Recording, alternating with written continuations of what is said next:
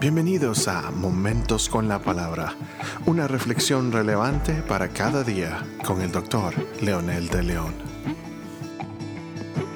Saludos amigos y amigas, aquí estamos nuevamente con un episodio más de Momentos con la Palabra. Hoy continuamos con nuestro tema de las bienaventuranzas y hoy estaremos abordando la primera bienaventuranza que está en el libro de Mateo capítulo 5 y versículo 3 que dice, Bienaventurados los pobres en espíritu, porque de ellos es el reino de los cielos.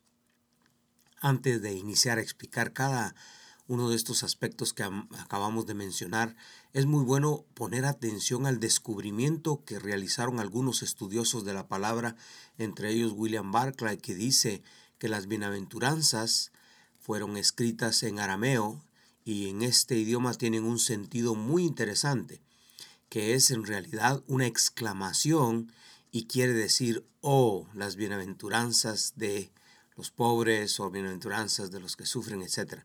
No son simples afirmaciones. Esto tiene mucha importancia porque quiere decir que las bienaventuranzas no son piadosas esperanzas de algo que puede ser. No son luminosas pero irreales profecías de alguna futura eh, dicha. Son felicitaciones de algo que ya es las bienaventuranzas que pertenecen al cristiano no se ponen en algún futuro eh, reino de gloria o no son para el futuro, es, es una realidad, es una bienaventuranza que existe aquí y ahora. No es algo en lo que el cristiano estará en el futuro, es algo que ya está viviendo. Las bienaventuranzas nos hablan de ese gozo que sentimos a través del dolor, ese gozo que la tristeza y la pérdida del dolor y la angustia no pueden afectar, ese gozo que brilla a través de las lágrimas y que nada en la vida o en la muerte puede arrebatar. Pero el cristiano tiene el gozo sereno, inestable, que viene de caminar para siempre en la compañía y en la presencia de Jesucristo. Las bienaventuranzas son gritos triunfantes de bendición por un gozo permanente que nada en el mundo puede arrebatarnos. En este contexto, las bienaventuranzas son ese grupo de personas que ya están viviendo la dicha. Es el gran gozo de tener esta bendición porque ya estamos viviendo en esa realidad que el Maestro precisamente halaga o hace esa expresión de sorpresa, de alegría, de satisfacción por lo que se está viviendo. Entonces, nuestro pasaje de hoy tiene un sentido muy especial cuando habla de pobres. Existen dos palabras similares del término pobreza en arameo. Una que se refiere al pobre que tiene solo lo que necesita del día y el pobre que no tiene absolutamente nada y depende totalmente de la caridad.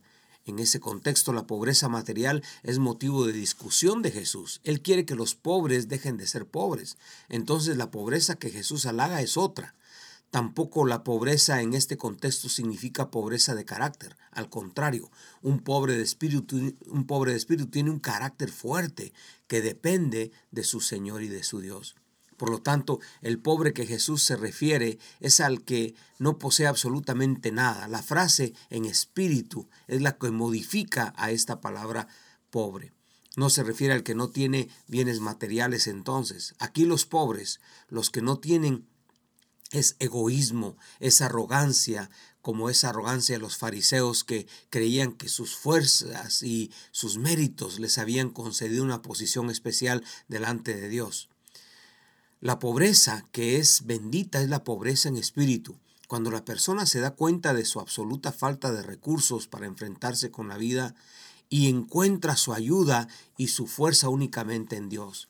El pobre en espíritu es el que no cree ser autosuficiente, el que no piensa que no necesita de Dios, es aquel que se despoja de cualquier pecado que le agobia y muchas otras cosas más. El pobre confía totalmente en la providencia del Señor, quien lo defiende y lo ayuda en todo. Y en un momento veremos lo que significa entonces el reino de Dios en este contexto. El salmista dijo un día, Este pobre clamó y le oyó el Señor y le libró de todos sus temores en Salmo 34, 6. En el Antiguo Testamento existen muchas promesas sobre los pobres en espíritu. Los salmos tienen tantas referencias sobre esta condición. Entonces la exclamación de Jesús al decir, oh, dichosos estos pobres, porque de ellos es el reino de los cielos, está refiriendo precisamente a ese tipo de pobreza, de la dependencia que los hombres y mujeres de Dios tenemos de Él. Entonces, razón de esa exclamación es los pobres en espíritu son los que dejan atrás toda su autosuficiencia y buscan la gracia constante de Dios. Literalmente, la palabra zopos, que significa encogerse de miedo, humillarse ante alguien o ante algo. Luego agrega en espíritu, es el centro del contacto de Dios con el hombre. Satanás se consideró un rico en espíritu, se ensanchó y pensó que no necesitaba más a su Creador y quiso engrandecerse por cuenta propia. Hay otros como Faraón, Nauconosor y otros tantos hombres que fueron humillados precisamente porque se enseñorearon.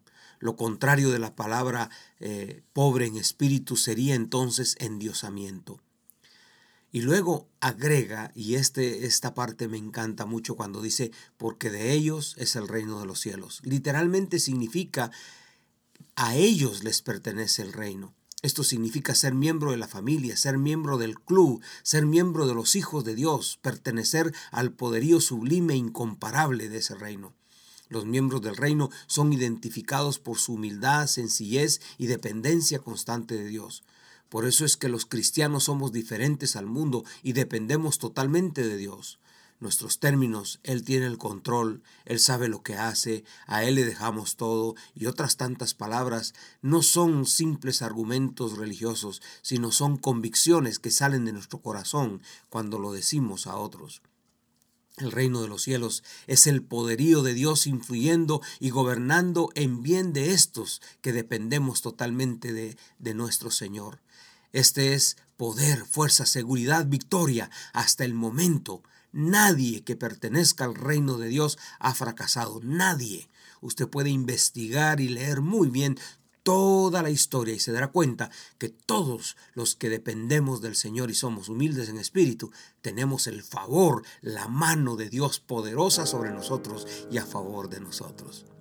Ore conmigo. Amado Dios, te doy gracias por estos valores y estos principios preciosos que nos acercan a ti y nos hacen parecer más a ti. Ayúdanos a vivir en ellos y a nuestros oyentes que puedan sentir la necesidad de depender de ti, Señor, porque esto hace que seamos dichosos, como dices en tu palabra, bienaventurados los pobres en espíritu. Bendice nuestras vidas, nuestros corazones y nuestras mentes para entender este mensaje tuyo en el nombre de Jesús. Amén.